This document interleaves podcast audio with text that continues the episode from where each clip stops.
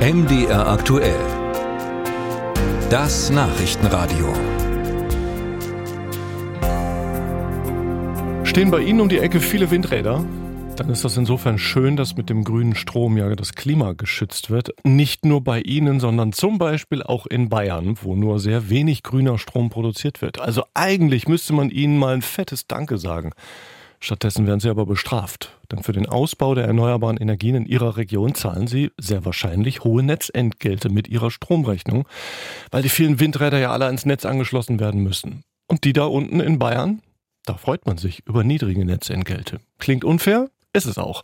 Ab heute beraten die Energieminister der Länder über das Thema. André Seifert.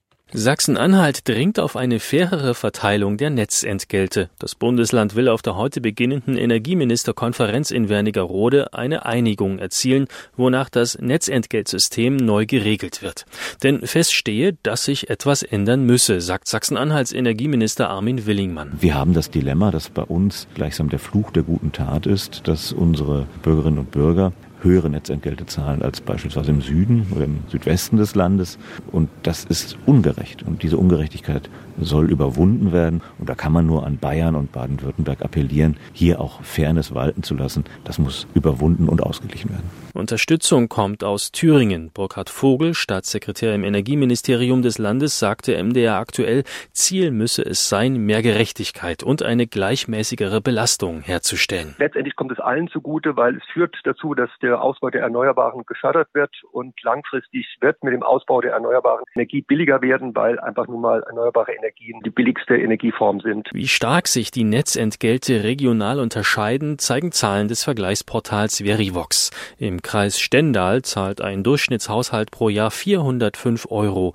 Im bayerischen Aschaffenburg sind es 220 Euro. Benachteiligt sind meist Menschen in Regionen mit vielen Windrädern, wo in neue Leitungen investiert werden muss.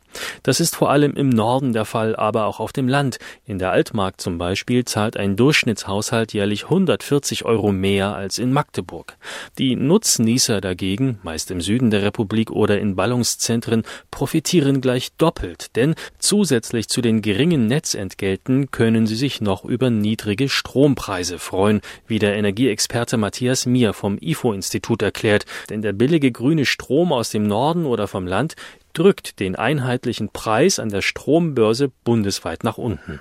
Matthias Mier fordert, dieses System aufzubrechen, und zwar durch Stromzonen mit unterschiedlichen Strompreisen und unterschiedlichen Netzentgelten. Zum Beispiel Bayern eine Zone, Schleswig-Holstein wäre eine Zone, Niedersachsen könnte im Gesamten eine Zone sein.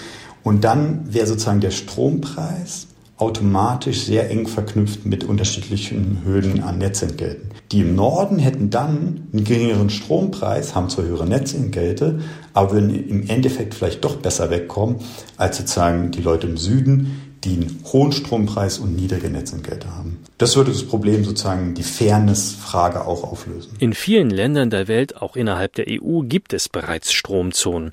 Wie das Problem in Deutschland gelöst wird, ist noch offen. Die Bundesnetzagentur arbeitet zurzeit Konzepte aus. Sollte es zu keiner Einigung kommen, könnte die EU-Kommission in Deutschland Stromzonen schaffen.